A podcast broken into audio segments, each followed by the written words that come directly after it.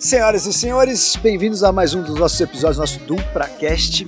E hoje a gente vai falar de um assunto muito interessante aqui para você que gosta de entender os bastidores das marcas. Uma marca muito interessante, aliás, são várias marcas, com uma pessoa muito interessante que está aqui do meu lado, um xará que eu já estou querendo trazer para esse DupraCast há muito tempo. Eu acompanhei aí o crescimento da marca deles, que provavelmente é um produto que você tem aí na sua casa. Diz aí, dona Leide, quem não Nossa, tem eu gosto um muito. belíssimo leite da tal da castanha na prateleira dentro de casa. Então, eu queria muito que o Rodrigão viesse aqui. A gente está com o Rodrigo Carvalho aqui do meu lado. Ele é um cara extremamente empreendedor, visionário, empresário. Admiro muito não só o trabalho como a marca. Então, eu fiquei muito feliz que você aceitou o nosso convite. Obrigado, é um prazer estar aqui com vocês. Rodrigão, pra gente começar, de onde você tirou, cara, fazer um leite vegetal numa época que ninguém tinha leite vegetal, né? Vocês começaram aí com leite vegetal numa época que era difícil. Eu me lembro que eu já tinha, né, putz, intolerância à lactose, já tinha sensibilidade à proteína do leite e era muito difícil achar qualquer marca e vocês começaram aí pioneiro lá atrás. Aliás, está servindo Com leite de um vegetal. belo mateazinho aí com o leite da tal da castanha pro Rodrigão. Olha aí, Então, me coisa fala, como que você começou a se interessar por isso? Vamos lá, contando no início, a, a nossa família tem uma empresa de, de castanha de caju há mais de 30 anos, que fica no Ceará. Tá. Peraí. o Ceará é o maior produtor nacional de, de castanha de caju. Tá. A castanha de caju é um, um produto tipicamente brasileiro. Ela nasceu no Brasil e depois se espalhou pelo mundo, né? além de ser um produto muito saudável. E analisando aí, visitando mercados ah, em 2002, no- 2012, 2013 mais ou menos, a gente viu lá nos Estados Unidos um crescimento muito grande do almond milk, né, o leite de amêndoa. E a gente começou a se perguntar por que, que a gente não eh, trazia aquilo, né, que era algo saudável, era algo diferenciado para a população aqui do Brasil, sendo que nós tínhamos aqui a castanha de caju e não a amêndoa para fazer aquele produto. E, e quando a gente foi pesquisar no mercado, mais do que trazer um leite vegetal, nós percebemos que os produtos americanos eles não eram produtos muito saudáveis, apesar de, de, de serem leites vegetais, se- serem pioneiros aí eh, nesse mercado, eram produtos que tinham até 17 ingredientes na composição. Ah, sim. né? Então eles eram até, eles tinham até amêndoa, mas tinha muita, muitas outras coisas que não eram amêndoa ali dentro, né? E, e quando a gente pesquisou, meu irmão encabeçou isso, o Felipe, eh, ele entendeu que a gente tinha um algo maior para fazer, né? não somente fazer um leite vegetal com base de castanha de caju e ser um, um pioneiro aí no, no Brasil e no mundo, mas eh, fazer algo diferenciado, fazer algo que o mundo ainda não estava fazendo, que era um, um- um leite vegetal puro, um leite vegetal clean que só tivesse água e castanha, ou água e amêndoa, água e, e, e a noite que, que, que viesse. E, e isso foi uma grande dificuldade no início, porque não, não existia tecnologia, os copackers não sabiam como produzir, né? todo mundo falava para ele, que foi quem encabeçou isso no início, que eh, o produto ia sedimentar, então você ia ter a água em cima e a castanha toda embaixo da, da caixa, que não ia dar certo. E a gente ficou aí praticamente dois anos desenvolvendo o, o, o produto junto com, com a Alessandra Luglio, que nos ajudou bastante, nos ajuda até hoje, ela, ela presta consultoria para a gente.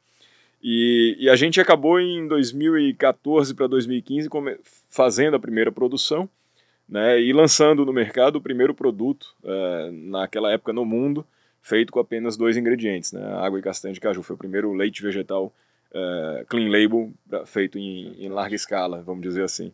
Então, isso para a gente foi um orgulho muito grande e foi o nosso primeiro passo, né, vamos dizer assim, para entrar no mercado de, de produtos saudáveis.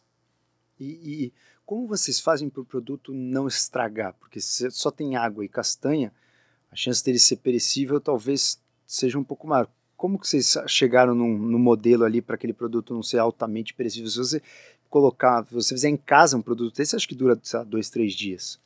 Tem primeiro o, o, o tipo da castanha utilizada, né, o, proce o processamento prévio da castanha de caju para obter o premix. E hoje não só mais da castanha de caju, mas a gente tem aveia, tem amêndoa, então tem, tem castanha do Pará, então tem outros, uh, outros ingredientes que a gente usa no, no, nos nossos leites vegetais. Mas a gente conseguiu fazer um trabalho uh, interessante já na matéria-prima, onde ela chega com um nível de pureza muito alto. E fora isso, toda a tecnologia de invase, né? invase asséptico, pasteurizado no, em embalagens Tetra Pak hoje, que a gente, que a gente produz, aonde a vida útil do produto ela se prolonga bastante por, por não ter nenhum tipo de contato humano né, no, no, no, ah, invase e ele ser invasado em alta temperatura. É, isso é, nos ajuda bastante a conseguir expandir o produto pelo mercado, porque os produtos que são muito perecíveis é, tem muita dificuldade de você conseguir chegar em todo o Brasil. Né, além de que você tem uma perda muito grande. E um do, uma das nossas, das nossas fortalezas é justamente evitar perdas. A gente é, recicla 100% da, da, das nossas embalagens, uh, através do programa Eu Reciclo, de compensação de, de, de, de, embalagens. A gente não tem nenhuma perda de matéria-prima durante o processo, a gente utiliza 100% de toda a matéria-prima. Então isso faz parte do nosso DNA ter essa preocupação com o desperdício. É, fantástico, fantástico. E aí para aquelas pessoas que estão em casa, né, na frente de um leite ali da tal da castanha, quais são os processos que aquele leite demorou para chegar até ali? Você falou que né, você putz, queria alguma coisa de castanha de caju, etc. Vocês que têm acesso a essa castanha ou vocês é, terceirizam? Quais são os processos até aquele leite chegar na casa da, da, das pessoas? Então, voltando para a indústria de castanha, que, né, que, é a indústria familiar, ela, ela tem hoje mais de 500 produtores cadastrados e é onde é, é feito um trabalho, inclusive social, é, de acompanhamento desses produtores, de ajuda na produção, porque a, a, a, cultura da castanha de caju ela não é uma cultura de larga escala, ela é feita por, praticamente por agricultores familiares. Né? Então há um trabalho muito importante econômico-social por trás, é, aonde é, a gente dá todo o apoio, não só financeiro, mas também de técnicas de, de, de produção, para que eles não tenham que usar, por exemplo, defensivos agrícolas, né, pesticidas no, no, no plantio. E, e, com isso a gente consegue obter matéria-prima orgânica, que a maioria dos produtos nossos são, são orgânicos. Né? Então, é, ela nasce a partir daí, e aí ela vem para a indústria para sair da casca, tirar o óleo, então para fazer todo o processo para transformar essa, essa, essa castanha na, no insumo para o leite vegetal e depois vai para o processo de invase. Então é mais ou menos esse o ciclo. Falei da castanha, mas isso serve para para todos as, os insumos. E essa castanha, para ela virar o leite, ela tem que ficar em infusão, alguma coisa? Existe algum, alguma metodologia? Existe um, um, um processo para ela se transformar no, no, no pré-mix, tá? que esse processo em si a gente evita comentar, porque é, é um dos maiores segredos que a gente tem hoje no, no, no produto. Mas, assim, um, um, grande benefício que a gente traz em todos os nossos produtos é a alta densidade nutritiva. Né? Quando você pega um, um como eu estava falando de um produto americano que tinha 17 ingredientes, no final ele coloca muito ingrediente para dar corpo ao produto, porque senão ele vira ah, água. Entendi. E a gente não faz isso, a gente só usa a castanha, só usa amêndoa, só usa aveia, só que nós colocamos uma quantidade muito maior tá. que deixa o produto muito mais nutritivo, né? E obviamente que por si só ele ganha mais corpo por ter muito mais matéria-prima daquela que importa. Tá. Então a gente, no final, a gente entrega muito mais dentro de um litro do que qualquer outro produto que é, venda mais barato. No final, você está comprando é, gato por lebre, né? Você está tá pagando um, um produto mais barato, só que água. na verdade tem água com, com aditivos ali dentro. Tá. E, e, e foi alguma necessidade assim, tua, você tinha alergia à proteína de leite, você não se dava bem com leite, ou tua família, teu irmão, você falou que estava junto com você no processo. Vocês começaram a pesquisar produto de leite vegetal por alguma questão pessoal ou vocês é, acharam a, a oportunidade boa? Não, no início foi, foi uma oportunidade, mas que depois a gente entendeu que, que aquilo poderia fazer parte de, um, uma nova fase da nossa vida, né? Isso foi muito interessante porque toda a família transformou hábitos, toda a família é, que já era praticante de atividades físicas desde, desde jovem passou a ter uma alimentação mais saudável e a gente percebeu né, nesse aprendizado, foi um aprendizado junto com a população inteira, porque de lá para cá uh, o, que, o que se transformou de alimentação de 2015 para cá é impressionante, as pessoas estão aprendendo a cada dia né, como se alimentar melhor, e, e, principalmente o que, que isso pode causar de benefícios na sua vida. Né? Você, você deixa de se preocupar com remédios, com enfermidades, você passa a se preocupar com o pré, né? Em, em, você se cuidar, em você ter um, um, uma vida mais saudável, mais regrada, e que isso pode trazer muito benefício, não só no futuro, mas agora mesmo. Né? Você pode usufruir aí de, de ter uma imunidade maior, de, de ter uma qualidade de vida melhor. Então, é, é, durante todo esse caminho, a gente aprendeu junto, Né? A gente transformou as nossas vidas, nossa saúde também junto. E, e apesar de ter começado com a tal da castanha, com leite vegetal, a gente viu que a gente não podia ser míope. Né? A gente não, não queria só trabalhar com castanha de caju, não foi por isso que a gente estava ali, mas sim para trazer alimentos que fossem realmente saudáveis para os seres humanos, mas também para o nosso planeta. Né? A gente tem uma preocupação ambiental muito importante, aonde os produtos plant-based têm um, têm um, um papel muito, muito importante aí, né, na emissão de gases, no uso de terras, no uso de água.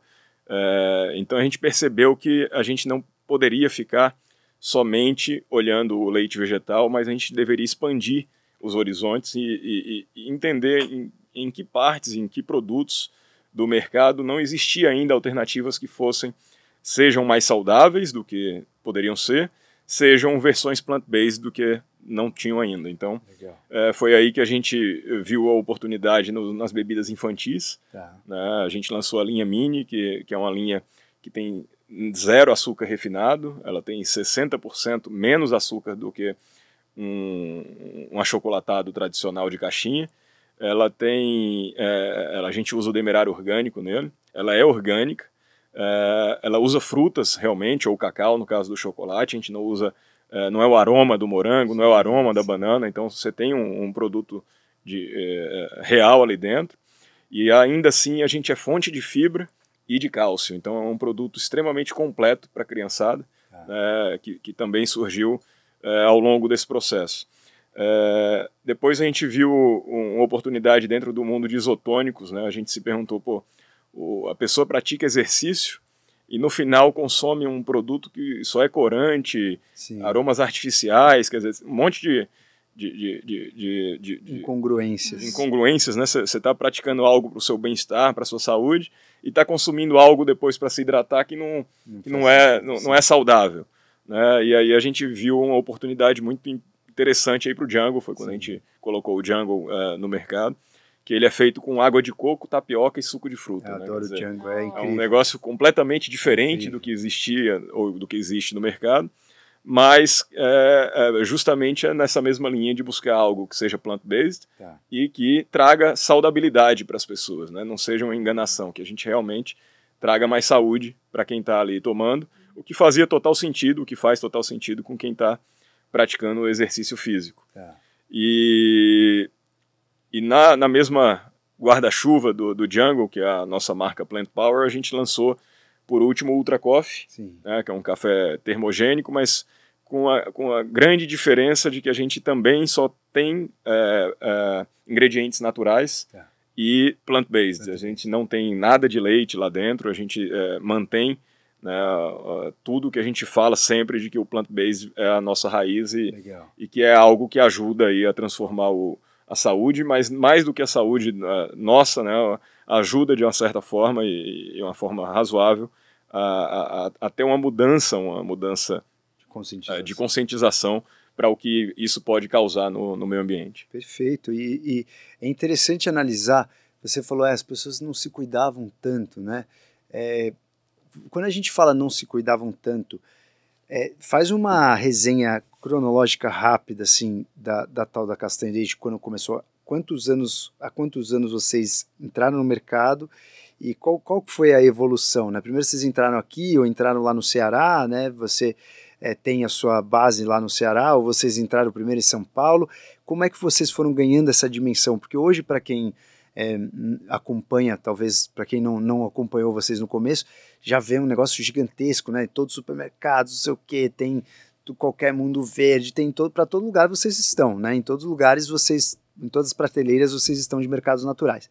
Mas provavelmente no início não foi muito assim. Conta pra gente como é que foi essa cronologia de conquistas da tal da castanha, ou se você quiser complementar com as outras também. É, foi um, um início bem pequeno, né? Muito pequeno, e isso é uma outra dificuldade de, de, de se empreender que você, geralmente você não tem uma fábrica própria, né? Você vai para um Copec.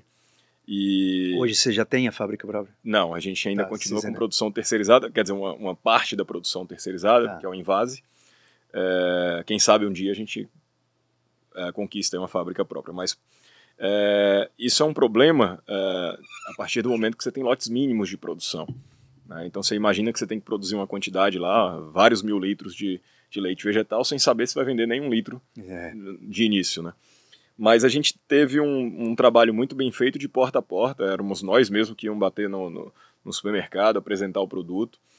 E, e, e, tivemos um trabalho muito importante de educação e conscientização, é, onde os profissionais de saúde tiveram um papel muito importante para a gente. Né? Como nós fomos pioneiros e, e, praticamente não existia nenhuma opção de leite vegetal saudável no mercado, é, todos os profissionais de saúde ficaram assim maravilhados com aquele rótulo, um rótulo limpo daquele, é, daquele jeito, com água e castanha, é, orgânico. Então, quer dizer, isso isso teve um papel fundamental para nós em termos de, de popularização do produto por meio da prescrição, por meio da indicação Sim. dos prescritores.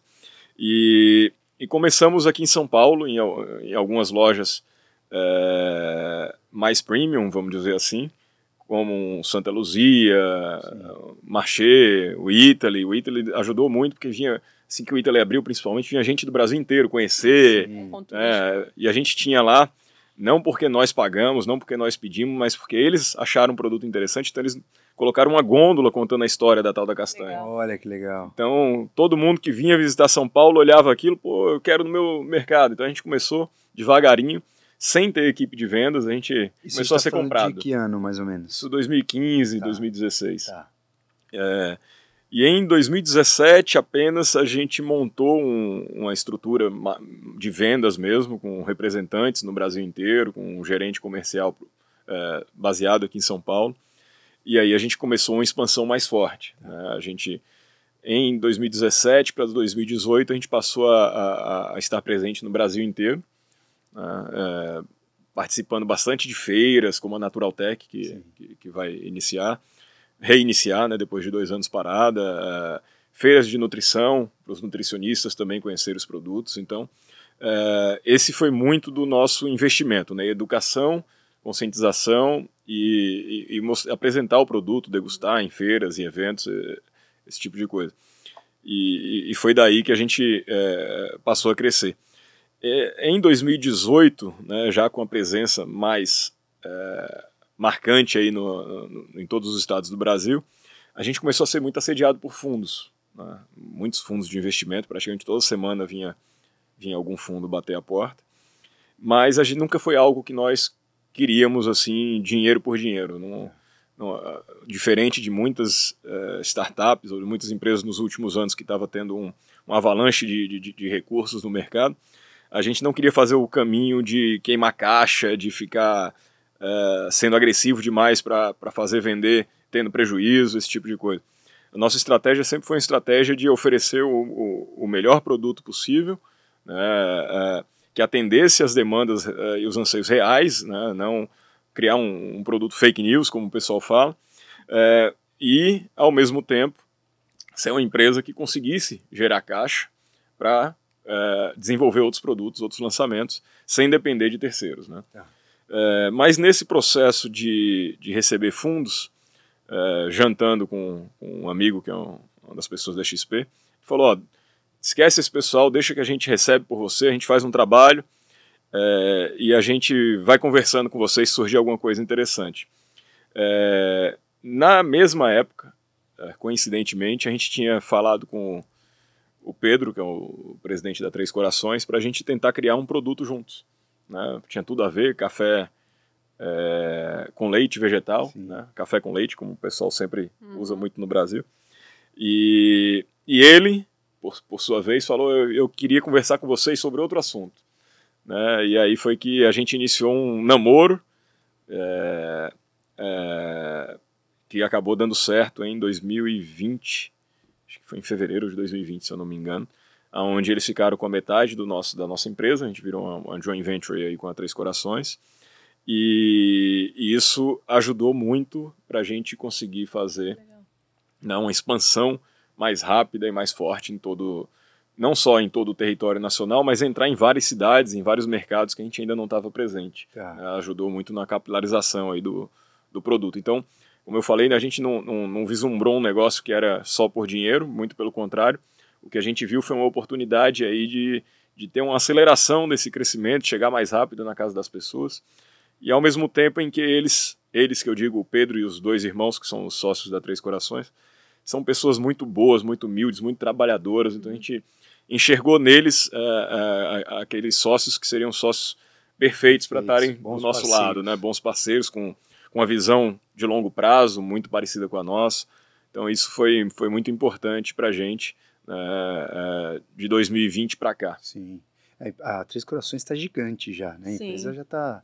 É, agora, isso, é, quando aconteceu né, a, a fusão é, ou a compra, né, vocês modificaram a operação ou mantiveram? Né, você estava à frente aí das operações todas, vocês modificaram o time de operações ou a gente, vocês mantiveram? A maior mudança aconteceu na logística e no time comercial. Tá. A, a, Três Corações ela tem CDs em todo o Brasil, Sim. então isso melhorou demais a nossa entrega, porque você imagina que antes tudo saía aqui de São Paulo para o Brasil inteiro. Então tinha gente que demorava um mês para receber um produto nossa. lá em Manaus, uh, um cara lá no Ceará demorava 15 dias para receber um produto. Então, nossa. Então, uh, a partir do momento que a gente passou a ter essa capilaridade de CDs que eles têm, a gente entrega tudo com dois dias para qualquer supermercado no Brasil Porque, inteiro. na verdade, você falou em Vase aqui em São Paulo, é isso? É, mas daqui já sai para os CDs ah, da tá. Três Corações e dos CDs ele já tem uma entrega muito rápida para distribuir em todas as lojas, né? Ah. E, e, então a principal mudança inicialmente foi na logística e a outra mudança foi na equipe comercial, né? Que a equipe comercial da Três Corações assumiu né, a venda dos nossos produtos é, e isso fez também com que a gente tivesse do dia, do dia para a noite uma equipe de 4 mil pessoas atuando aí em conjunto para a gente, que é o tamanho da equipe de vendas deles. Você hoje. que acompanhou isso aí, como foi essa, é, desenrolar, né? É, tipo, já em faturamento, assim, mudou em quanto tempo depois que as Três Corações... Então, a gente teve três meses, vamos dizer, mais traumáticos, né, que teve que mudar sistema, a gente teve que entrar no SAP, teve, teve alguma adaptação de back-office para ser feita. Tá. É, isso fez com que, inicialmente, as vendas tivessem uma retração né? Uh, mas depois, uh, com acompanhamento muito intenso, né? treinamento, uh, que é muito importante, não só naquela época, é importante todo dia, né? para a equipe. É porque a galera vendia café, né? E do nada Exato. passou a vender é. leite vegetal. E aí hoje, além de leite vegetal, tem, tem o Jungle, tem é. Ultra é Coffee. perguntar, tem... entrou tudo no guarda-chuva, Power Plant, tudo? Tudo, todos os ah. produtos estão... Legal, legal estão no mesmo guarda-chuva. Então acaba que hoje eles têm um, um, portfólio bem maior de produtos, né, onde é uma reciclagem, um treinamento constante, né, e até um acompanhamento mesmo. Hoje mesmo eu, a gente estava fazendo rota, então rodando loja para entender como que está o produto na gôndola, ver se pode melhorar algum tipo de material de comunicação, se pode colocar o produto em algum outro local da loja que vai vender melhor. Sim. Então esse trabalho é, é, é nosso em conjunto com eles para entender né, o que, que a gente pode melhorar no giro, na execução, né, o que, que a gente pode fazer para fazer com que o produto seja mais bem exposto ou simplesmente para acompanhar como que está sendo o, trabalho dessa equipe, que é uma equipe muito grande, né, está é, no Brasil inteiro e que já faz um trabalho muito bem feito. Então, esse acompanhamento de nossa parte, ele, ele é fundamental. E, e, e aí, nessa mudança de estrutura, o nosso foco maior passou a ser o P&D, né, desenvolver novos produtos e, e, e inovação, né, inovação na veia, é, essa é, essa é a área, inclusive, que o meu irmão Felipe mais domina e mais ele fica em cima, ele lê relatórios do mundo inteiro, ele fica antenado, viaja, compra produto, testa, então isso é, é algo que a gente está o tempo inteiro fazendo. E o marketing, né, que para a gente também é, é, muito importante, desde mídias sociais, eventos, né? A gente hoje patrocina grandes eventos como o Ironman Brasil, o Letap, que é o maior evento de ciclismo, uh, competições aí de, de beach tênis, de, de ciclismo, de uh, surf. O Gabriel, Gabriel Medina está com a gente Sim. no Ultra Coffee, então a gente hoje tem um, uma responsabilidade muito importante também no esporte. Né? Muito atleta, vôlei de praia, tem muito atleta hoje que nós apoiamos mesmo. Uh, para que a gente consiga ter uma evolução aí no Como no que esporte. vocês fazem essa curadoria de, de blogueira, por exemplo, collab com blogueira? Porque eu vejo que vocês não fazem muito com blogueira em si. É comparando Exi com, as, com é, comparando com as empresas. empresas. Existe uma curadoria, vocês passam por esse crivo, assim, como, como que é? A grande parte, principalmente da, das maiores, a gente atua em conjunto, né? Ah. É, e, e, assim, a gente costuma fazer um trabalho de longo prazo. A gente não contrata para fazer Um stories, né? alguma coisa hoje e amanhã acabou. Sim, sim. É, até porque tem que ser alguém que esteja totalmente conectado, que consuma realmente o produto, Sim. que seja parte do dia a dia dela. né? Então ela tem que estar envolvida no processo uma história, e né? não somente ser um, um contrato de marketing Sim. propriamente dito. Então a gente geralmente a gente busca pessoas que, que não, não é nem que vistam a camisa, né, mas que, que sejam fãs e usuárias dos produtos. Perfeito. E, e isso pra gente é fundamental. Perfeito. Mas vocês já deram algum tiro no pé em relação a isso? Ah, já acontece. Às vezes a gente acha que, que, que a pessoa é, é uma pessoa que, que tem a cara do produto, que vai dar certo, mas Nada a ver. não é aquilo que a gente imaginava. No, então, é obviamente que, que, que nem tudo que a gente faz dá, sai, sai com É por isso precisão. que chega nesse, nesse, nesse, nesse patamar, né? É, mas a sua pergunta também foi interessante para a gente entender qual, na sua visão, é a porcentagem do sucesso em relação a o quanto o produto é importante e o quanto essa comunicação a gente vê hoje muitos produtos que vieram para o mercado que eles pegaram todas as blogueiras e explodiram no mercado de uma hora para outra. O quanto é importante você ter esse marketing dessa comunicação que hoje é extremamente moderno com essas influenciadoras e o quanto você acha que é importante o produto se fosse colocar em porcentagem. Ah, acho que 90% é o produto. Produto. Porque não adianta você fazer uma comunicação extraordinária, você vai fazer todo mundo comprar a primeira vez, vai comprar a segunda, mas depois se a pessoa perceber que seu produto não entrega aquilo que está prometendo, aquilo tudo vai por água Nossa, abaixo. o filme demais. É, então, é, o principal, o principal mesmo é o produto, Produto. sem dúvida nenhuma. Então, isso aí é, é fundamental. E, e quando você falou, é, vocês né, iam recebendo propostas de fundos e etc., é, provavelmente, né, para vocês não aceitarem propostas de fundos, vocês já não precisavam mais de, de dinheiro. Quando que vocês atingiram mais ou menos o break-even de poder estar tranquilo e falar, cara, a gente não precisa mais investir dinheiro, a gente pode daqui para frente pensar com calma, vamos ter razão. Em que momento que aconteceu esse turning point? Então, o ano 1, um, vamos, vamos chamar assim, foi um ano de muito investimento, né? Investimento em P&D, em Tudo desenvolvimento. familiar, tudo de vocês. A gente propriamente nasceu incubado dentro da empresa familiar de Castanha de Caju. Então, Tá. como a gente nasceu lá dentro, a gente acabou utilizando né, dos recursos, Recursos. eh, dessa empresa para iniciar o negócio.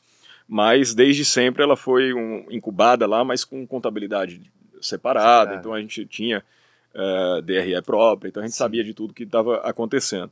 No ano 2, já, apesar de pouco volume, como a nossa estrutura era muito enxuta, a gente praticamente não tinha funcionário. Né? Meu irmão, por exemplo, iniciou ele batendo porta, ele mesmo, e não tinha ninguém fora ele. A Fantástico. contabilidade era feita pelo pessoal da, da, da fábrica, então é, era, era tudo muito enxuto. A Ale era, era a nossa consultora e, e, e, assim, tinha três, quatro pessoas dentro da empresa. E, e- e no ano 2, então, ela já ficou no zero a zero, vamos dizer Tá. assim. E aí, a partir do terceiro ano, quarto ano, que a gente foi começando a ter mais volume, a gente voltou a, a, a ficar no zero a zero de novo, Porque a gente teve que contratar mais gente, contratar equipe, etc. E aí, a partir de 2018 para 2019, é, o negócio realmente passou a ficar no, no azul, Tá. né? mesmo com um crescimento acelerado. é, Nesse período, a gente cresceu acho que 17 vezes. E, e, e- mas isso tudo porque justamente a gente sempre teve esse conceito, né, de, de não fazer nada de, de- de queimar, de queimar caixa, de exagerar no marketing, etc. Sim, sim. Nesse início todo, a gente eh, não contratava blogueiras, a gente não contratava influenciadores. Sim, A gente mandava produto para casa deles e quem quisesse postava, recebido, quem não quisesse não postava. E, e- e- o, e o interessante é que a grande maioria postava. O pessoal se identificava É com o é Gostava muito produto, bom o produto, produto, é, né? gostava do É. produto. Então, a gente teve aí uns três anos nessa fase. né, de, de- de- realmente a gente não investia. Sim. É, investia em alguns eventos, participava de Natural Tech, participava de, de, de algum- de algumas feiras, mas o investimento mesmo para valer em marketing era muito pequeno, porque não tinha recurso. É, Era, era mais ou menos isso. E depois que a gente. é, que a Três Corações entrou, o primeiro ano a gente dobrou de tamanho, Legal. e no segundo ano a gente dobrou de novo. Então a gente dobrou duas vezes de, de tamanho nesse período. Faz dois anos que nós estamos juntos. Tá. E para esse ano a gente tem uma perspectiva de crescer aí 70%, 75%. de novo. Nossa, cara. Nossa, arrojada, hein? É, então, Nossa. é, bem arrojado, mas assim, é, é há um crescimento orgânico do que a gente já tem. Tem dados para isso. Né? É, só, só o leite vegetal está crescendo 30%, 40%. A é categoria, né? A categoria não é? Não somos nós, a própria categoria está crescendo. Ah, legal. É, justamente pela mudança de hábitos, né? o que a pandemia acelerou muito. Sim. Né? Ah, uma dúvida. O, o, o leite de vocês, você, você considera que eles estão competindo direto com quem? Com leite vegetal ou com leite normal? Não, então, é, é óbvio que há uma competição dentro de leite vegetal, mas como a categoria cresce muito forte, muito rápido, é, o que a gente mais enxerga é, é, como trazer mais as pessoas, como mostrar ah. mais para as pessoas que vale a pena vir para o leite vegetal. Sair do vaca. É, porque, vaca. Ah, ah, é caro. É caro, é relativo, porque você, ao mesmo tempo, você vai deixar de tomar remédio, de se hospitalizar, de, de, perder alguma parte da sua vida você, estando enfermo. Então, você vai ter muito mais qualidade de vida por um preço relativamente baixo. Né? Se, se, se, você for ver em reais e, e sabendo que uma, um, um, litro dura uma semana aí para uma pessoa. Então, é, para a gente, é, isso é muito gratificante de ver essa mudança toda que está acontecendo, né? E, e, e as pessoas buscarem por isso. Então, acho, acho que hoje, vamos falar de concorrência, mas não, não trato como concorrência, o principal é como fazer com que as pessoas enxerguem isso, é. né? E, e, estão enxergando, porque, como eu falei, está crescendo 30%, 40% ao ano. Então, é, é, é algo que, que, que, a gente planeja realmente sempre é, dentro do, do, do, nosso planejamento anual. E o outro, é, é, em relação a market share, hoje a gente tem duas marcas de leite vegetal. Uma é a tal da castanha, que já está muito consolidada, tem 33% hoje do, do mercado brasileiro. Que legal. Então, ela não é o produto mais barato, nós sabemos disso, mas por tudo que eu já falei, uhum. é, é, óbvio que ela não poderia ser. Sim, sim. É, mas é, ela tem hoje um terço do mercado e o segundo colocado tem 15%. Então, é quase o é. dobro do, do, do segundo, é, mesmo não sendo o mais barato. E a gente lançou no ano passado o Possible, que é uma segunda marca nossa de leite vegetal, também clean label, também é, é, orgânico. É, e o Possible é uma marca que a gente quer é, ser, é, ser um pouco mais agressivo em preço, né? Mas não só isso, é, é uma marca que a gente quer trazer mais gente, né? como a gente estava falando do mundo do, do, do leite de vaca, para o leite vegetal, a partir do momento que ela tem um sabor parecido com o leite de vaca. O Possible é um produto que Diferente da tal da castanha, que cada sabor ali é único, né? Uhum. De, de amêndoa, de castanha, de aveia. No Possible, a gente, em cada versão que a gente produz, a gente quer trazer o sabor do leite de vaca mais próximo, sendo 100% uhum. plant-based.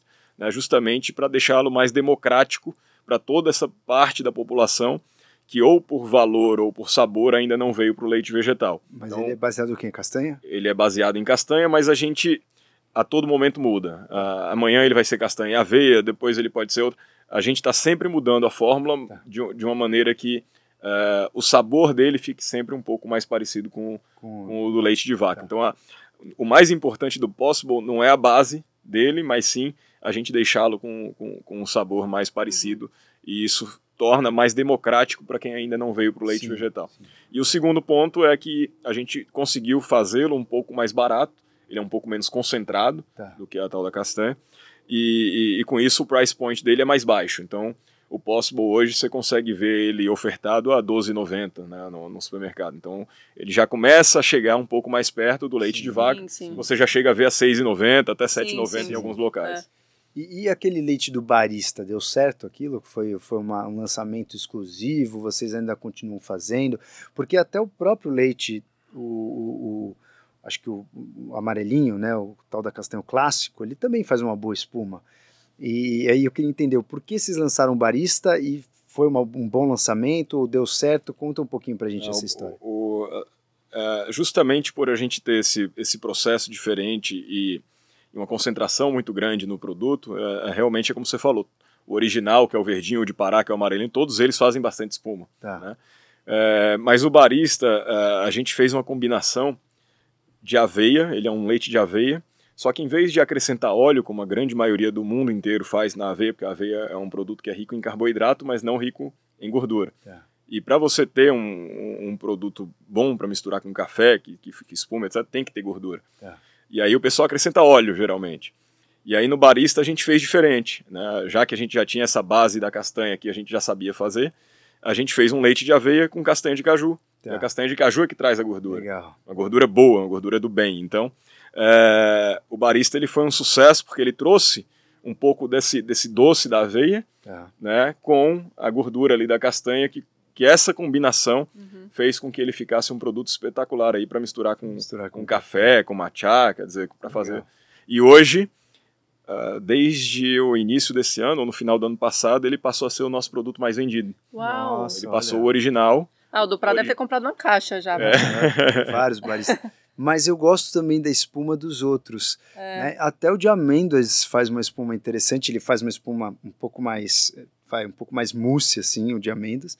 Mas eu experimentei todos os espumas. Mas como como os outros fazem espuma já, eu acabei não focando só no barista. Mas eu já comprei várias vezes o barista, adoro o barista. Eu gostei muito, por isso que eu perguntei. Faz tempo que eu não compro porque os outros também me serviram e servem para outras coisas também. Exato. entendeu? Na culinária, os outros são, são mais Fantástico, versáteis. Fantástico. E aliás, falando em culinária, a gente lançou agora, no mês passado, o nosso creme de leite vegetal. Agora vamos ter risoto. né? Nossa, ai, gente, eu fiquei com vontade de Beleza. provar esse creme Não, de esse leite, produto, cara. eu diria que acho que é o maior sucesso que a gente já lançou. Tá. A primeira produção que a gente fez, a gente fez uma produção boa, né, mas não gigante, mas boa. E ela foi vendida em 10 dias. Agora você vai poder comer o purê da minha mãe, cara. Aí. Vou Olha aí. Não, estro- vou voltar a comer estrogonofe. Vai, porque ele é todo alérgico, ele é todo ferrado. E, o- e o melhor desse creme de leite vegetal aí que a gente fez é que ele, ele substitui tanto o creme de leite fresco em receitas quentes, É. né, em panela, como o creme de leite de caixinha. Então ele é muito versátil. Nossa. E além de substituir um para um, que você usa de um creme de leite de É vaca igual. hoje, você pode usar Nossa, dele que você. Nossa. e você vai ter uma receita mais saborosa e mais cremosa. Pode, posso garantir No isso. próximo a gente vai fazer uma receita aqui. Ao vivo. Ao vivo. Ah, olha. Olha o desafio. Agora, e, e- e requeijão, vocês nu- nu- nunca. é, porque acho que tem no- nos Estados Unidos aquele. I can't believe. é, como é que era? É, é tipo um requeijão. Só que, né, você olha os ingredientes, tem tipo 40 ingredientes, só nos negócios químicos e tal, não sei o quê. É, vocês já pensaram em fazer? Porque o requeijão é uma coisa bem típica brasileira, né? Nossa, Tipo, requeijão, hein? é uma coisa muito, sei lá, tradição, assim, né? Vocês já pensaram em fazer algum requeijão? Então, na Tal da Castanha, a gente tem um plano de desenvolvimento de produtos aí bem extenso. Tá. Ela tem muita coisa para vir aí de alternativa a lácteos, vamos dizer assim. E manteiga, requeijão est- estão nos planos, mas um pouco mais para frente, até porque hoje é uma dificuldade de conseguir fazê-los em cadeia seca, e que é o nosso grande foco. né? Tá. É, a, a- a cadeia deles é refrigerada, então pode ser que um dia a gente, a gente Isso venha, dificulta muito, né? A é, mas a gente está dando prioridade para os produtos de cadeia Hum, seca entendi, primeiro. entendi. Entre eles os que a gente vai lançar agora, que, que é a linha com café. Tá, ah, perfeito. Né? Ah, já vem com a pegada das três cora- dos três corações também, né? Exato. E quando, quando você fala agora né, em, em crescimento do time, você falou pô, até o ano 2, que eu achei muito interessante, inclusive as pessoas que buscam inspirações aí de, de investimentos, de serem empresários, é muito legal ouvir isso de você, né? Que no segundo ano vocês tinham uma equipe muito enxuta, porque tem muita gente que já quer sair com 50 funcionários. É, conta pra gente um pouco o crescimento do time de funcionários. Quantos funcionários vocês têm hoje? Como vocês chegaram nesse número? O nosso crescimento ele vem sempre com a necessidade, né? Como eu falei, a gente não é aquela empresa diferente do que aconteceu muito nos últimos anos de queimar muito caixa, né? Tá. Tá. Como tinha muito dinheiro no mercado, isso aconteceu demais em muitas startups. A gente fez o caminho inverso. A gente sempre buscou ser enxuto e buscou crescer só na necessidade extrema. Ah, não tá dando mais para fazer. eh, Eu e meu irmão a gente sempre arregaçou as mangas, sempre foi fomos nós que a- a- a- fizemos tudo no início, né? Cara, eu lembro. Colocamos a mão na massa. Lá, lá, muitos anos atrás, eu falava direto com você, eu acho. Às vezes que ma- mandava alguns produtos pra você. É, Eu- não, a gente É falava verdade. com Então, a gente passava por marketing, É. P&D, É, eh, logística, e-commerce, tudo era com a gente. lá em Então, 2017, por aí. é, 2016. é aquele empreendedor raiz, né? É. Sim, sim, skin in the game. É skin in the game, é mais ou menos isso. Então, isso fez parte aí de todo o nosso crescimento, né? Mas, obviamente, que chega um ponto que, se você for fazer tudo, você não vai fazer nada. Nada. Sim, sim. É, e aí, nesse ponto, a gente acaba crescendo o número de funcionários. Hoje a gente tem, só dentro da Positive, sem contar a equipe da Três Corações que nos dá apoio, são mais ou menos 30 funcionários. Tá. Grande parte deles é, está no P&D e no marketing, como eu falei, que são os grandes focos nossos hoje. E a gente deve finalizar o ano com cerca de 35, 36 Tá. funcionários. Perfeito. Um time Legal. grande. Um time de responsa já. Pô. E, e, é, quando, quando você pensa em é, né, planos futuros, o que, que vocês imaginam em relação a investidores? Vocês acabaram de fazer aí uma, né, um aporte né, com uma nova empresa bem gigante do mercado. O que, que vocês imaginam mais para frente? Vocês querem vender tudo, chegar, fazer o exemplo aí da, da pura vida, de vender para uma Nestlé da vida? Vocês têm algum, algum objetivo a curto, médio prazo, sim? Não, inclusive isso fez parte de toda a nossa conversa com o pessoal da Três Corações, com os três irmãos e com o corpo de conselheiros, diretores deles, que é, de alinhamento de visão. Né? A nossa visão e a visão deles é uma visão muito parecida, é, não somente na, na, condução do negócio, mas também na visão de longo prazo. É, e a nossa visão é de ficar com o negócio, é de, de fazer o negócio crescer, de cada vez mais trazer é, saudabilidade concreta, real, para as pessoas e para o planeta. Isso é um, é um, foco nosso. E a gente imagina que saindo, que deixando, a gente pode ser que perca um pouco disso. Então, a, a, não temos nenhum plano de, de, de, deixar o negócio, muito pelo contrário. A gente tem um plano de expandir, né, expandir bastante aí. E, e um plano muito grande para os próximos 5, 10 anos aí. Oh, fantástico. Uma coisa interessante né, que eu vejo muito é, em você e na marca de vocês, essa questão da consciência. Né? É, é raro hoje você ver um empresário que está preocupado com a consciência, não só é, da empresa, mas também com a consciência futura né, do planeta. Então você tem muitos, muitas razões além do dinheiro por estar tá empreendendo onde você está. É, como você vê aí o Brasil posicionado em relação ao mundo nesse quesito? Você acha que a gente pode usar o nosso Brasil como um exemplo de empreendedorismo consciente? Como que você vê que isso, esse movimento, eu percebo que está acontecendo bastante no Brasil, tem outros lugares do mundo também que são exemplos disso, mas como você vê o nosso país em relação ao mundo todo nesse quesito de empreendimento consciente? Ah, eu vejo com uma forma muito positiva. O Brasil tem muitos empreendedores aí que, que pensam na frente, né? Assim, o, apesar de todas as dificuldades e todas as barreiras que a gente tem aqui no nosso país, a gente tem muita gente otimista, muita gente que olha para frente, que olha para o futuro. E nós somos uma das primeiras empresas B né, do, do, do, Brasil. E a empresa B é aquela que não se preocupa só com o lucro, óbvio sim, que se preocupa sim. com o lucro, mas se preocupa com a sociedade, com o uhum. ambiente em que está inserido. E, e não só nós, mas de lá para cá a gente vê um aumento considerável da quantidade de empresas B né, que tem aqui no Brasil, o que já demonstra por si só que as pessoas estão preocupadas com isso. Porque uh, ah, para ser empresa B, não, não, adianta você ficar só no gogó, só, só contando histórias. Você sim, tem que fazer sim. alguma coisa diferente. É, e isso é algo que, que, que, que, o brasileiro ele tem né, por vocação, é, essa visão diferenciada. É óbvio que no mercado você vai encontrar de tudo. Tem gente que só faz propaganda de, de, de, de, que é uma empresa verde, uhum. que é uma uhum. empresa preocupada, né, etc. Mas é, a, a, grande notícia ou a boa notícia é de que cada vez mais tem pessoas sérias, pessoas comprometidas, né, fazendo aí a coisa certa.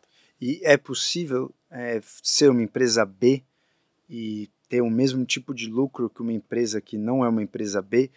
O quanto custa em termos de porcentagem? Quanto, quanto que a tal da castanha faturaria mais se vocês não tivessem nem aí para isso? Ah, isso seria uma visão muito míope, muito de curto prazo, se a gente pensasse assim. É óbvio que de início você sai com um investimento, não diria nem um custo, um investimento maior, mas no longo prazo, sem dúvida nenhuma, quando você faz um trabalho que envolve a sociedade, que envolve o meio ambiente, que você, que você traz é, é, toda essa, essa visão mais holística aí para dentro da, da sua empresa, envolvendo todas as partes, no futuro você vai, vai colher muito mais do que colheria hoje. Mas no presente vocês gastam mais nós investimos mais. É, investi vocês investem mais. Exato. O custo é maior. Exato. É, essa é a minha dúvida. Quanto hoje vale? Porque a minha pergunta, você vai entender o, o contexto dela. O que me preocupa é que poucas pessoas têm a visão do Rodrigo Carvalho, que é uma visão voltada realmente para a consciência do negócio. Né? Você talvez prefere perder dinheiro e fazer alguma coisa consciente do que ganhar mais dinheiro e fazer alguma coisa que vai agredir o meio ambiente. Provavelmente pela tua é, experiência com mais empresários, você já percebeu que não é muita gente que pensa assim. E cada vez mais, a minha impressão aqui com o aumento das redes sociais, da exposição, as pessoas querem cada vez mais enriquecer, né, e ostentar e mostrar que tem igual o outro ou mais que o outro. E poucas das pessoas vêm trazendo essa consciência de eu quero um business, mas eu quero um business consciente, mesmo que eu perca e não ganhe tanto, tá tudo bem. Então, a minha pergunta é, é quanto realmente você que já passou por esse processo percebe que você tem que gastar a mais por ser consciente? Porque eu já vou pensando além. Não seria interessante que a gente tivesse estímulos desses empresários que são conscientes para que eles gastassem menos do que o incoerente, menos do que o inconsciente, porque a gente pega também, além de Rodrigos, a gente pega pessoas que não necessariamente estariam tão preocupadas com o meio ambiente, mas pessoas que vão lucrar mais porque elas estão preocupadas. Uhum. Nossa, você entendeu o ponto? Tem total razão. Isso, isso é, assim, acho que vale não só para para o um investimento aí no meio ambiente é, social, mas também a gente passa por isso um pouco nos produtos orgânicos. Né? O produto orgânico devia ser um produto que tivesse algum tipo de, de carga tributária menor, etc., que fosse mais Exato, apoiado, e a gente tem uma grande dificuldade Sim. hoje, né, porque é muito mais caro de produzir, Sim. é muito mais caro porque você não tem escala, então não tem logística ainda que, que, que, favoreça. E ao mesmo tempo, os, uh, os, produtos orgânicos eles defendem o meio ambiente a partir do momento que você não está jogando química na terra. Então, então há sim muito que ser feito ainda. Né? para que a gente consiga ter um, um mesmo nível de custo, só que fazendo o bem. Sim, né? exato. É, acho que é, é, muito interessante a sua colocação. Mas isso depende aí de toda uma transformação tributária, toda sim, uma transformação é, também de cabeça mesmo dos políticos do Congresso. E, Realmente vai demorar um tempo em, em fazer essa mudança. A boa notícia é que é, uma pequena mudança a gente já conseguiu fazer. Essa semana, ou foi na semana passada, não me lembro agora a data exata, uh, saiu o resultado do nosso pleito. A gente, como Positive Brands, a gente encabeçou um pleito com o governo federal, com o Congresso, uh, de equiparação tributária do leite vegetal à base de amêndoa, de aveia, de castanha de caju, ao de soja, que tinha uma tributação já mais, mais baixa prevista em lei. Tá. E, e, foi um ano e meio de luta, nossa. Né? luta nossa, no, luta nossa da Positive Brands, envolvendo algumas entidades aí como Fiesp, FIEC, é, que nos ajudaram bastante, mas nós conseguimos isso, que já é uma, uma pequena redução de carga tributária, tá. mas que já mostra uma vontade, pelo menos é, política, né, de, de, de querer é, abrir e enxergar um pouco aí para o nosso mercado, uhum.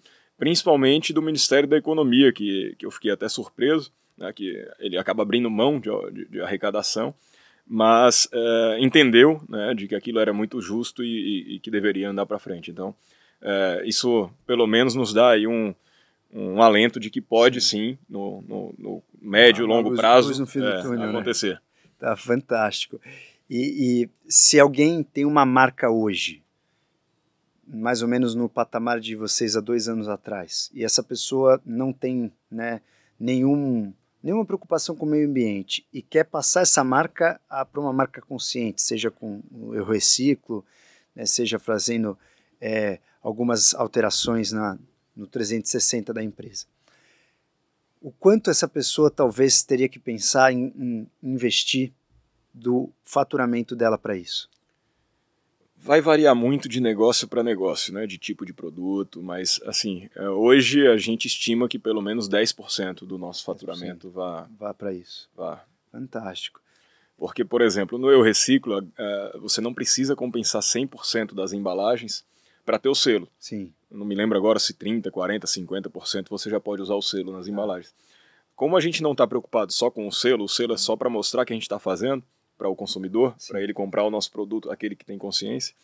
É, a gente recicla 100% das embalagens. não ah, precisaria para ter o selo. Sim. Mas não é o selo que nos move. Sim. Né? O que nos move é algo maior. Então, tá. então hoje 100% das nossas embalagens são compensadas é, pelo, pelo programa. E essa consciência você e teu irmão, os dois, os dois sempre tiveram? Sempre, né? É, foi algo que sempre foi discutido e foi algo que, que nasceu, vamos dizer assim, como o DNA da, da nossa marca, legal, da nossa legal. empresa. Então, Às vezes tem um que fala, não, cara, agora não é hora de pensar nisso, vamos faturar primeiro, né?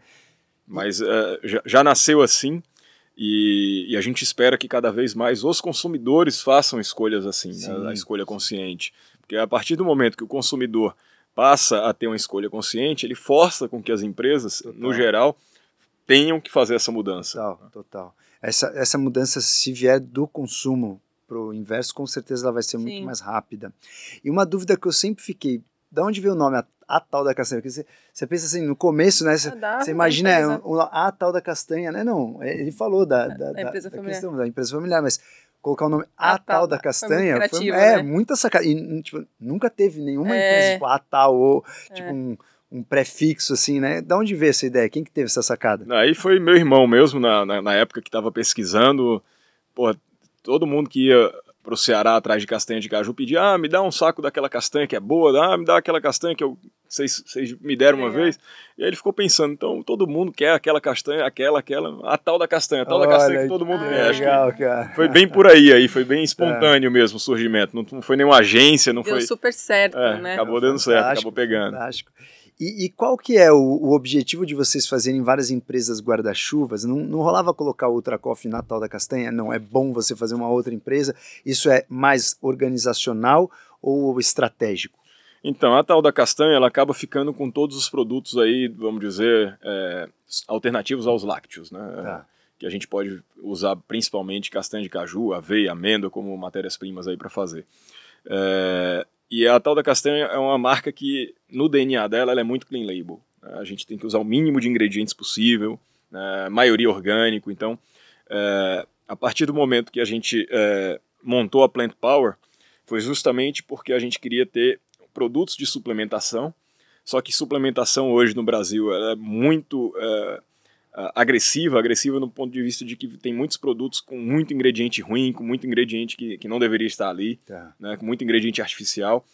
E, e ao mesmo tempo não poderia estar dentro da tal da castanha, primeiro porque a marca não corresponderia muito a uma marca de suplementos, e segundo porque eh, dentro de suplementos a gente precisa usar muito mais ingredientes, né? então estaria fugindo completamente ao, ao o DNA, ao core da tal. Então, ah, o que, que a gente fez? A gente montou a Plant Power, a Plant Power hoje tem o Jungle, tem o Ultra Coffee, e vai vir pelo menos mais uns 3, 4 produtos até o final do ano, eh, nesse intuito de criar opções plant-based e 100% naturais aos suplementos que já existem hoje, né, ou produtos inovadores. Então, eh, e sempre com muito sabor. Então, a gente tem uma preocupação hoje de só lançar o produto depois que o sabor está um sabor muito gostoso. Tá. Porque, principalmente o brasileiro, ele é muito movido a sabor.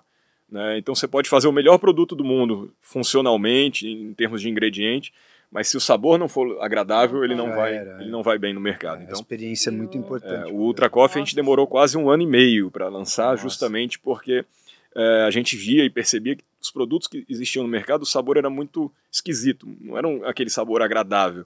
É, e aí a gente acabou adiando várias vezes, diversas vezes, quando a gente fazia teste com as pessoas. Ah, tá melhor, mas não tá ainda aquele produto. Até a gente chegar num Chegar nível nível. de que a gente via que era aceitável. Legal. né? E o bom é que daqui a três meses a gente já deve ter novidades nele, já melhorando ainda mais o sabor, bom. melhorando ainda mais a fórmula. Então, é, a ideia está em constante desenvolvimento. Sim, fantástico. E o brasileiro ele é realmente muito, muito ligado né, nessa experiência. E às vezes até, né, por mais que ele seja um produto saudável, ele tem que ter um certo paladar ali. Ah, tem de que um- ser gostoso, É, né? tem que ser gostoso, né? Meio docinho, sim, meio. sim, é. isso tem que ser gostoso. E, e- e quando vocês desenvolvem produtos, é, quem é o, o, o, o cara que é o, o paladar de ouro que fala, meu, É, quem, que, que bate o martelo final? a gente faz um comitê. Vocês fazem um A comitê. gente faz um comitê interno, né, com nós, nós eu, o Felipe, os- os funcionários né, da, da Tá. Positive também. E uma vez ele validado, a gente faz teste aí com a galera. clientes mesmo. Pode mandar pra pega- mim que eu provo tudo. É, nós aqui no Dobracast que a gente, a gente filma a cara dos caras aqui. É. né? Ninguém vai mentir. Ninguém vai mentir. Agora, uma coisa interessante que eu fico pensando, no- o brasileiro, você falou, ele é muito ligado ao, ao gosto, né, ao sabor, à experiência, mas o brasileiro também é muito ligado à emoção, né? Muitas marcas que têm é, as pessoas conhecidas por trás das, das marcas, elas acabam tendo uma conotação bem abrasileirada, assim, né? O brasileiro gosta de consumir porque conhece a pessoa que está por trás, porque sabe quem está por trás. É, como funciona isso na tal da castanha? Você fala muito bem, mas você não é um cara que É, gosta é meio de locutor, aparecer, né? né? Você, Já trabalhou em rádio? Não. mas ele é meio low profile, É. né? Ele, você, não gosta você muito de aparecer, mais, né? Porque sua voz é bonita. Obrigado. É, e por que não? Deixa a voz aparecer então, né? Eu fico escondido. Vou fazer um podcast pra ele. É, só um podcast da tal, da Castanha Cash. Por que, que você não, não, não, não aparece, não gosta de aparecer contar, né? Ou dar aula, ou dar essas explicações? É, Assim, algumas palestras, alguma, al- alguma, alguma, algumas histórias histórias aí para contar sobre a empresa, sempre eu adoro, porque você está falando do negócio, né? Agora, vida pessoal, exposição pessoal, aí eu não é fico é mais. É, não é muito a minha praia, eu fico mais tá. é, retraído com relação a isso. Ah. Mas, mas sem dúvida nenhuma. Ah, com relação a esporte, com relação à empresa, aí pode contar comigo para qualquer hora. Porque, cara, é uma super motivação aí a, a história de vocês e é. essa consciência de vocês tem que, tem que ser espalhada, né? Não é, como eu falei, não é aliás, uma minoria de empresários. Ou seja, né, valorizem esse dupla cash. Valorizem esse dupla cash. Agora, se a gente, é, é, para a gente né, é, chegar no, no, rumo aí dos finalmente, para entender né, toda a, essa sua trajetória, em relação a investimento, você falou que começaram com um dinheiro num caixa que vocês tinham na loja. Aí depois vocês fizeram essa segunda rodada, então, a, a do Três Corações não teve mais nenhum investimento, vocês seguiram firme e forte com essas duas tacadas aí. Então, desde o começo foi essa história de investimento de vocês. Nunca precisou pegar empréstimo, fazer nenhuma loucura assim? Não, é, a nossa intenção é continuar assim, é, é gerar caixa do próprio negócio para tá. investir cada vez mais em novos produtos ou em novos processos de produção. Né? A gente, como eu te falei, a gente hoje tem a, o invase terceirizado, né? Temos um sonho aí de no futuro ter um, um invase próprio, ter uma fábrica própria que demanda muito investimento, uma fábrica né, asséptica para invasar todos os nossos produtos. É, e aí, muito provavelmente, vamos ter que fazer algum tipo de financiamento para poder conseguir fazer, comprar os equipamentos, etc. Mas não vislumbramos aí num, num curto, médio prazo uma nova rodada ou, ou, ah. ou trazer novos sócios. E qual é o seu maior medo de estar empreendendo no Brasil? Ah, não diria medo, mas é, acho que o mais difícil é você não conseguir enxergar o amanhã. Tá. Né? Você não ter previsibilidade né? no Brasil. Isso é, isso é muito difícil, ainda mais nos tempos que a gente está hoje, né? que não, uh, passou a pandemia, começa uh, confusão eleitoral, aí você vê no mundo também, o mundo não está fácil, sim, tem, sim. tem, a guerra acontecendo. Então hoje a, falta de previsão é, é, o mais difícil, mas é, nós temos aí um, um alento aí que é o, o as pessoas realmente estarem mudando aí, virando a chave, né, para enxergando a alimentação como algo muito importante, né, e, e a gente passa a acreditar mais ainda, né, quando a gente vê essas altas taxas de crescimento onde, nos produtos onde a gente já está inserido. Que legal. Né, o, o Jungle dobrou de tamanho esse ano, a tal da castanha, como eu falei, vai crescer em 70%. O Ultra Coffee nem se fala, a gente lançou ano passado, esse ano já está em outro patamar. Então a gente, a gente entende é, que a gente não pode é, pisar no freio, muito pelo contrário, é pisar no acelerador aí, para estar tá trazendo cada vez mais essas opções aí saudáveis para as pessoas. E quem é uma inspiração para você no mundo empresarial? Porque a gente está falando aí de um capitalismo consciente. Quem é sua maior inspiração? Quem que já traçou um, um trajeto que você olhou e falou assim, cara, isso me inspira? Então, assim, é, é, difícil falar de pessoas, né? Tem algumas marcas, como a Patagônia, que, faz um trabalho bem interessante, que, que a gente sempre se inspira bastante nela. Tem marcas gringas aí, lá de fora, que a gente também olha bastante porque estão fazendo.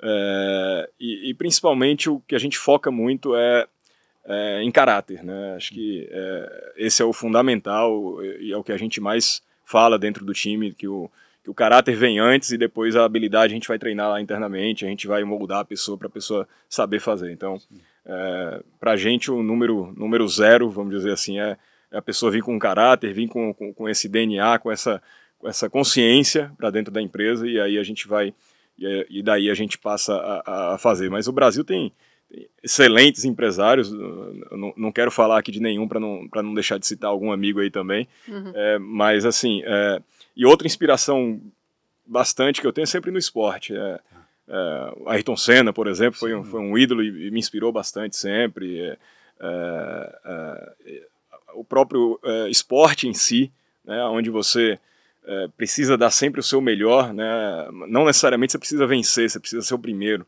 Né, mas se você deu o seu melhor, né, você, você uhum. fez o que você podia fazer de melhor, você já, já, já se realiza. Né, é, o, é o caso do Iron Man. Você, o cara chegou em último, mas para ele o que importou é que ele conseguiu completar aquilo, Sim. que ele fez o, o que ele podia. Então, até o nosso nossa frase dentro da Plant Power é perform your best, né? Que é, é você realmente fazer o seu melhor. Então, a, a, gente faz aqueles produtos nesse intuito, não não no intuito de você ser o primeiro lugar, de você ser o, o grande campeão, mas você ser o seu campeão, você fazer o, o máximo que você pode, né? E a partir daí é, você ter uma vida é, melhor é, consigo mesmo.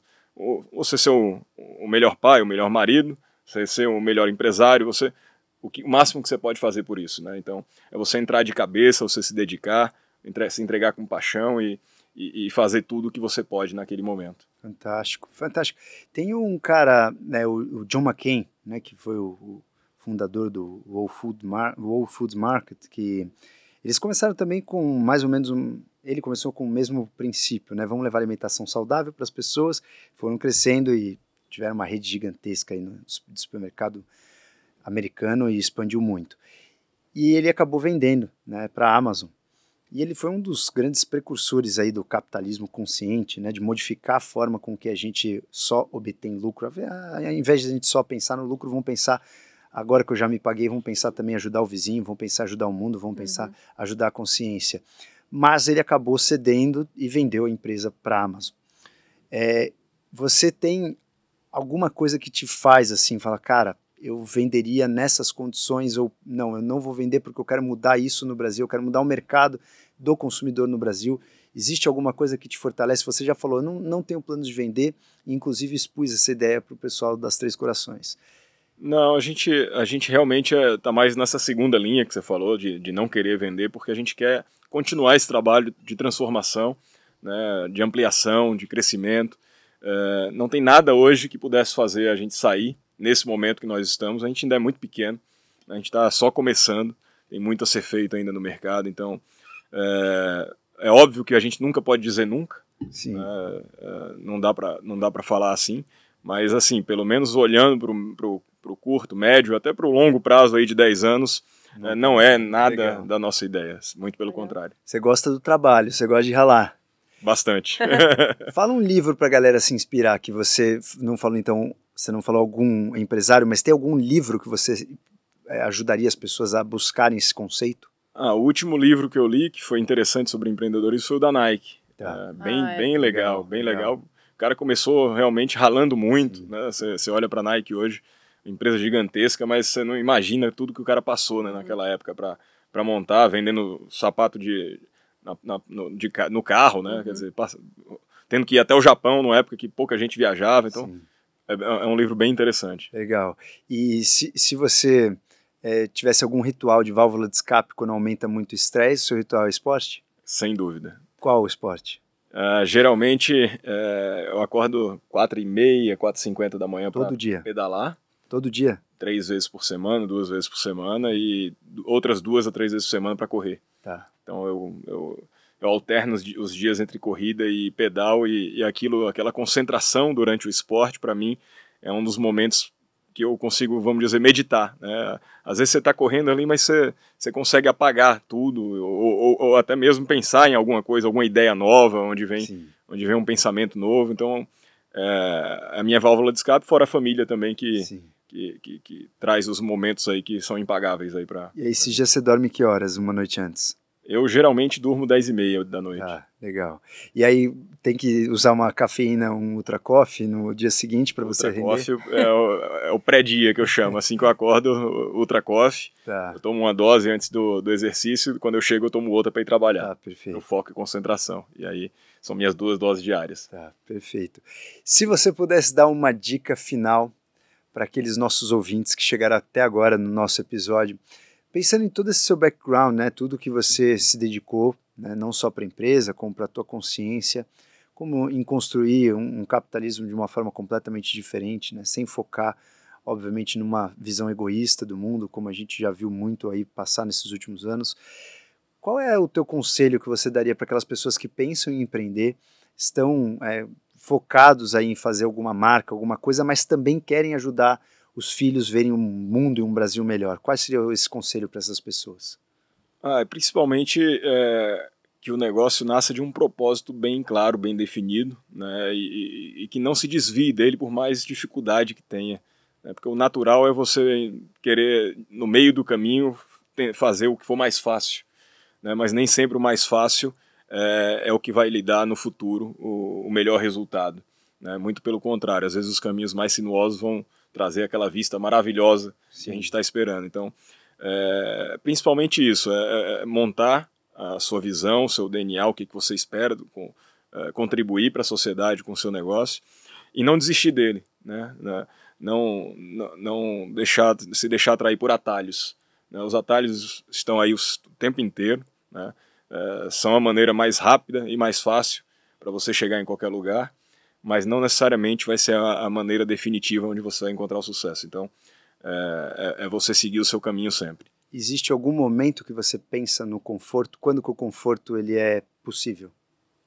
Ah, para mim, o conforto são no, uh, enquanto eu estou trabalhando, enquanto eu estou no meu lazer, eu gosto do trabalho. Para mim, eu, eu, eu, não tenho assim um um estresse por estar trabalhando. É óbvio que o trabalho traz algum estresse, mas para mim é, é, um momento onde eu coloco minhas ideias para frente, eu me realizo é, sabendo que eu estou construindo algo não só para mim, mas para a sociedade. É, é, o conforto que eu tenho é, quando eu estou com a minha família e saber que eles estão vendo que eu estou fazendo uma coisa positiva. Né? Então, acho que para mim o conforto vem mais do que eu estou construindo, é, é, junto com com, com meu irmão, junto com, com os nossos funcionários para a sociedade, é, do que qualquer outra coisa. Então, acho que, que é mais por aí. E aí, a dica final para as pessoas, uma inspiração, aquelas pessoas que têm sócios. Você, além de sócio, seu sócio é seu irmão, né? Tipo, você tem um negócio familiar e que muita gente acaba, né? A gente vê histórias aí de destruir não só o negócio, como destruir a família inteira. Qual o conselho que você dá, que você utiliza da fórmula desse sucesso? Ah, acho que principalmente é, não apenas porque ele é meu irmão, né? Porque a gente tem uma complementariedade muito forte. É, eu sou muito prático, muito racional, é, gosto muito de, de fazer negócio, de construir. E ele é, é, é, mais do back, ele gosta de ler, ele gosta de estudar, gosta de inovar. Né? Então a gente acabou criando uma conexão e uma complementariedade muito importante. Né? Não, não, não, a gente não está juntos nessa caminhada simplesmente porque nós somos irmãos, pelo contrário, foi porque a gente conseguiu é, ter essa conexão, né, essa complementariedade aí de, de, de, de um fazer o, o, que o outro não faz e vice-versa, a gente juntos poder ser maior né, é, nessa caminhada. E os outros sócios que, que a gente pôde escolher, além do meu irmão, o meu pai também é nosso sócio, e, e ele é fundamental porque ele dá, sempre deu desde o início os, os, os conselhos para por onde caminhar e por onde seguir. E aí depois teve os sócios que nós escolhemos tá, com a gente, né, que é o pessoal da Três Corações, que como eu falei, é, o fundamental aí foi é, a escolha não somente é, pelo, pelo negócio, propriamente dito, mas pela, pelas pessoas que eles são, né, em, ter, em ter visões parecidas, né, e, e serem pessoas com os mesmos princípios e valores, que é muito importante. Família, trabalho, é, lazer, então eles pensam de uma forma muito parecida e isso faz com que a gente consiga se entender melhor, conviver melhor né, e evitar aí conflitos desnecessários. Fantástico. Senhoras e senhores, esse é o Rodrigo Carvalho. Obrigado mais uma vez Obrigado pela sua presença. E que nosso Brasa tem aí mais né, empresários que se preocupam, assim como você, com o meio ambiente, que se preocupam muito além do próprio bolso, muito além da própria vida. Muito gratificante né, ver isso, né, presenciar esse seu movimento, presenciar essa sua consciência e que você ganhe cada vez mais espaço para influenciar mais pessoas e para fazer com que o nosso Brasil e o nosso mundo seja um lugar melhor. Amanhã, dona Leide, algum recado? Bebam leite vegetal. Aí. Então, bebam leite vegetal. Não só leite vegetal, bebam tal da castanha. Castanha. Rodrigão, obrigado mais uma vez, foi maravilhosa Obrigado, foi um prazer. Obrigado. Mestre Kendi, aperta o off.